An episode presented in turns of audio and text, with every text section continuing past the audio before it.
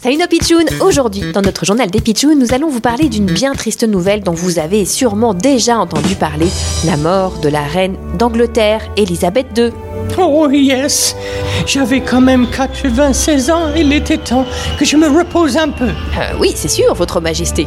Le problème c'est que à peine je suis parti, c'est déjà n'importe quoi à Buckingham Palace. Ah bon? Bah comment ça, n'importe quoi? Regardez, look at devant le palais, tous ces sandwichs à la marmelade et tous ces ours en peluche. Ah, mais ça, c'est pour vous rendre hommage, votre majesté. Ce sont tous les citoyens de votre royaume. Ils sont venus déposer devant le palais des objets pour vous faire plaisir. Des petits ours Paddington, par exemple, parce qu'ils savent que vous les aimez beaucoup. Yes, je les aime beaucoup, d'accord Et c'est vrai qu'ils sont hyper lovely.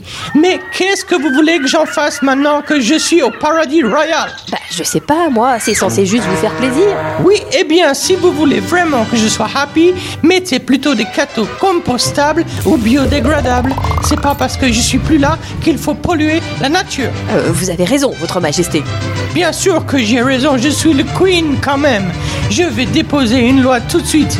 Plus d'ours Paddington devant mon palais. D'accord, votre majesté. Ah, bah ça alors les pitchouns, même si elle est morte, la reine d'Angleterre continue de veiller au grain sur son royaume. Il est en effet désormais interdit de déposer devant le palais des objets qui polluent la nature. À demain, les petits pitchouns, pour le nouvel actu du jour bizarre, drôle, insolite, mais toujours vrai, vrai, vrai.